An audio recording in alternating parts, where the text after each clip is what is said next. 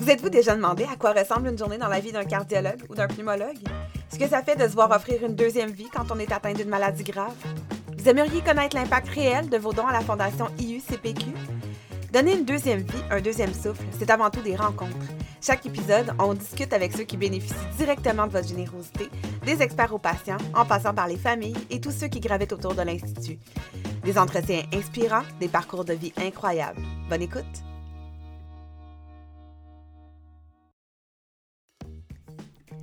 Bienvenue à ce nouvel épisode de Donner une deuxième vie, un deuxième souffle. Aujourd'hui, on vous présente un entretien avec Dr Daniel Doyle, chirurgien cardiaque nouvellement retraité. Il retrace avec nous l'histoire de cette spécialité à l'IUCPQ. Bonne écoute! Bonjour Dr Doyle, bienvenue à l'émission.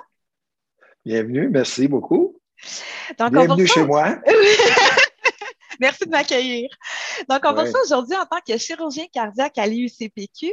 D'abord, est-ce que vous pouvez nous raconter votre parcours? Euh, qu'est-ce qui vous a intéressé dans cette spécialisation-là à la base? Ben, ben moi, euh, écoutez, moi, j'ai été reçu médecin à l'Université de Montréal en 1976. Et euh, dès le premier mois, une fois que j'ai été reçu, j'ai commencé une résidence en chirurgie générale. OK. Mais euh, je n'étais pas sans passer à travers la salle de chirurgie cardiaque et puis de voir euh, ce magnifique organe euh, qui fonctionne pendant des millions, des millions de battements et des milliards de battements. ça m'a impressionné, ça m'a frappé. Alors, une fois devenu chirurgien général, en 79, je suis allé faire une année de recherche dans le cœur artificiel au Mass General à Boston pour un an. Et par la suite, j'ai fait la clinique à New Orleans, la clinique Ochner, où j'ai terminé en, 80, en 83 et j'ai commencé à pratiquer à l'hôpital Notre-Dame de 83 à 89 et 1989. Hein. évidemment, évidemment, on pense à quoi un autre et puis, et puis euh, l'hôtel, l'hôpital Laval à l'époque, aujourd'hui IUCPQ, euh, Paul Cartier, qui était chirurgien général euh, de ma promotion, euh, pratiquait déjà à Laval. Il m'a demandé de, de, se joindre à leur équipe. Alors, on est passé ainsi à six chirurgiens cardiaques. Et au fil des années, je suis venu donc une première fois en 89 pour commencer la greffe cardiaque. Parce que j'avais entrepris la greffe cardiaque, j'ai relevé un confrère à Notre-Dame qui, était, qui avait quitté pour les États-Unis. Alors, euh, je me suis revenu à, Laval en 89. Malheureusement, les budgets n'étaient pas au rendez-vous pour la greffe cardiaque. Euh, le directeur de l'hôpital ne pouvait pas m'accueillir de façon satisfaisante. J'ai pratiqué là un an. Et plutôt que perdre mon expertise, je suis retourné à Montréal. Puis, parenthèse, à cette époque-là, ça ressemblait à quoi l'hôpital Laval en termes de cardiologie? Le département ressemblait à quoi? Ah, écoutez, euh, c'était déjà, c'était euh, une, belle pratique, euh, l'hôpital Laval, parce que c'est une unité, hein, c'était comme un institut. Alors, moi, j'étais dans un hôpital général, comme à Notre-Dame, et je venais pour opérer, puis les neurochirurgiens avaient comblé les lits de, euh, les lits de chirurgie cardiaque parce qu'on a toujours besoin de soins intensifs après. Alors, souvent, j'étais cancellé, cancellé, cancellé. Alors, qu'à Laval, la, raison première, c'était le, cœur. Alors, euh, le, tapis rouge était là. Il manquait juste la greffe cardiaque. Alors, je suis revenu à Notre-Dame pour un an. Puis, en 92, euh, le docteur le, directeur général de l'hôpital m'a dit que Marc Yvan Côté nous avait donné euh, le feu vert pour la greffe cardiaque. Alors, je suis revenu euh, à Québec en 92 et euh, entouré de cardiologues chevronnés, on a débuté un programme de greffe cardiaque. Alors, il y a le docteur Leblanc, Marie-Hélène Leblanc, le docteur Gleaton, O'Neill et docteur Coulombe, Denis, se sont exilés pendant trois mois pour aller étudier en Angleterre, en France, en Allemagne et aux États-Unis. Alors, ah. euh, On a mis le premier patient pour une greffe cardiaque on l'a euh, sur la liste d'attente le 20 mai 93 et le 27 mai 93, euh, on a eu le premier donneur. Alors, on a transplanté, on a transplanté un gentil monsieur qui s'appelait Jean-Pierre et ça a bien été. Euh, les doigts croisés, aller chercher un donneur, ramener le donneur. Tout Montréal était un petit peu euh, à l'envers de ça parce que le pool de donneurs n'est pas tellement grand, alors ça faisait un centre de plus. Euh, mais euh, on a résisté, on a passé à travers tout ça. Aujourd'hui, on est rendu à 380 transplantations cardiaques. Incroyable. Ce qui fait de nous un des plus gros centres au Canada. On est le plus gros centre au Québec et avec des résultats qui sont comparables à n'importe quel réseau à travers le monde. On mm-hmm. peut se comparer en résultats. Là. Oui pareil à tous les plus grands centres euh, au monde. donc là, on est en 92, puis vous êtes plus reparti finalement de l'ICP. Non, non, non, là, je ne suis plus reparti depuis jusqu'à l'année dernière où j'ai commencé, j'ai pris ma retraite. Et euh, j'avais transplanté un petit garçon, c'est une anecdote que j'aime raconter.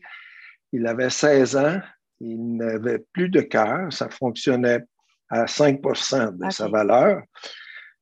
Et euh, j'ai fait venir en cachette un, appareil des États-Unis, très sophistiqué, mais très coûteux.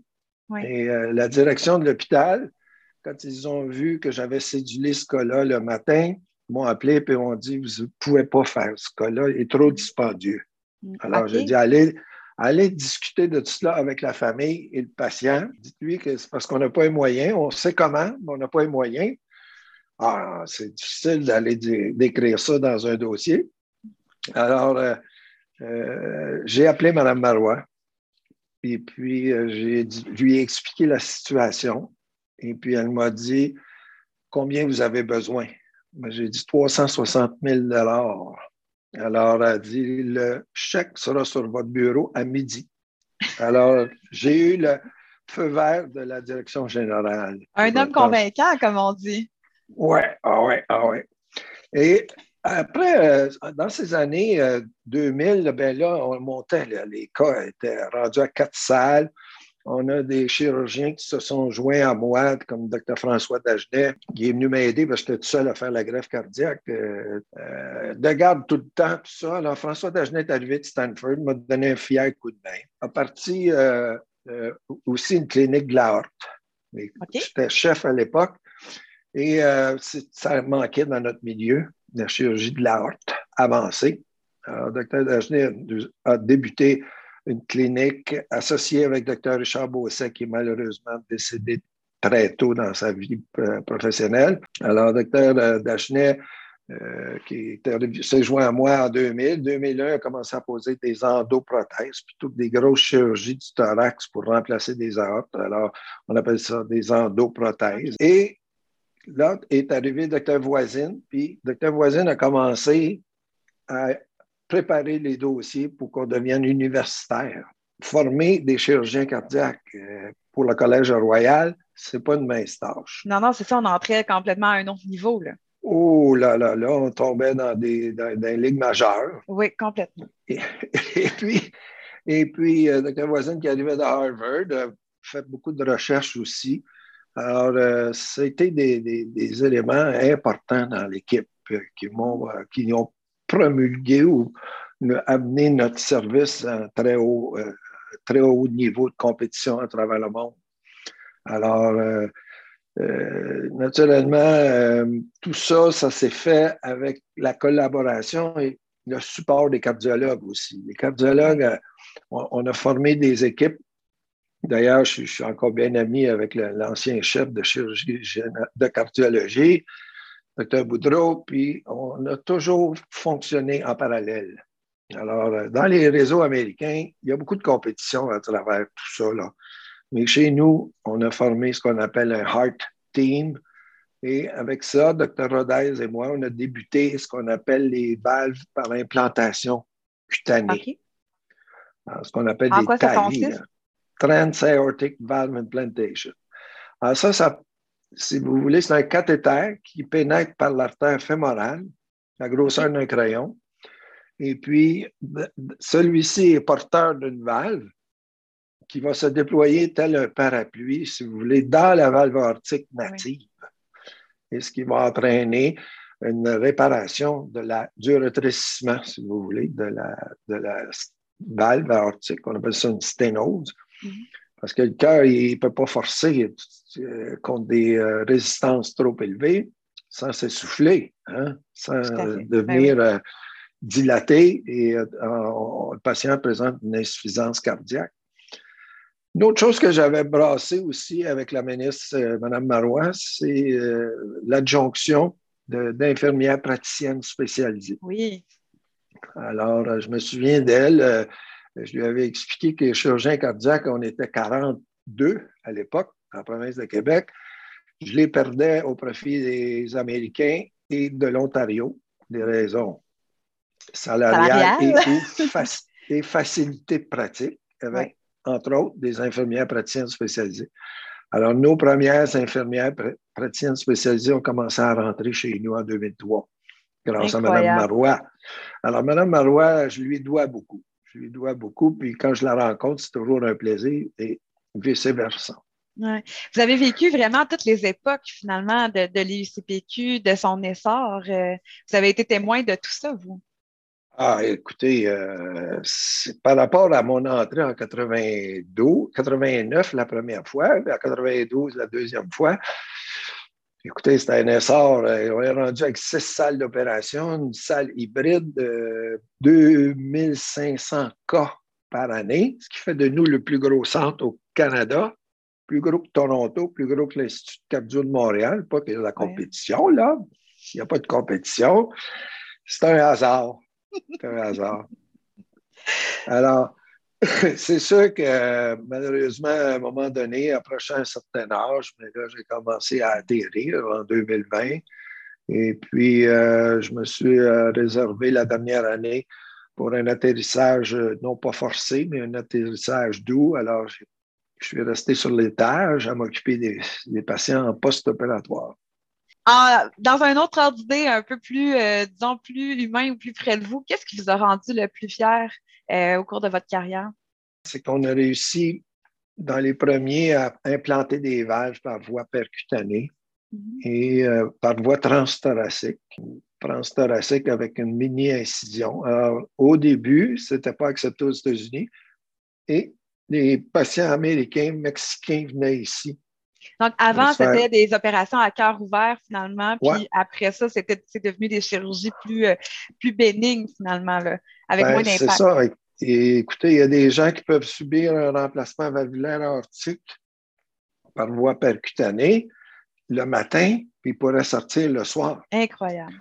Incroyable. Alors qu'avec la chirurgie conventionnelle, ils peuvent être opérés le matin, mais sortir 5-7 jours plus tard, avec des risques un peu plus élevés.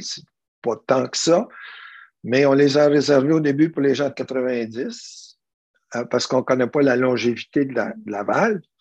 Après ça, on est rendu à 80. Là, maintenant, on est rendu à 70. Et puis, en Allemagne, je pense que c'est 70% des valves aortiques maintenant se font par voie percutanée. Incroyable. Alors, on a implanté ça ici aussi. C'était magnifique, ça. Des belles aventures. Très grand merci, M. Doyle, d'avoir été avec nous, de nous avoir raconté votre parcours aujourd'hui.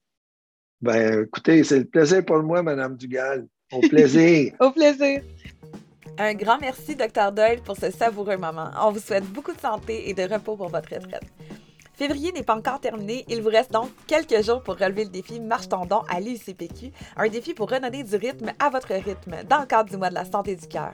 Fixez-vous simplement un objectif de marche quotidienne entre 10 et 25 minutes et transformez ce don en textant cœur au 20222.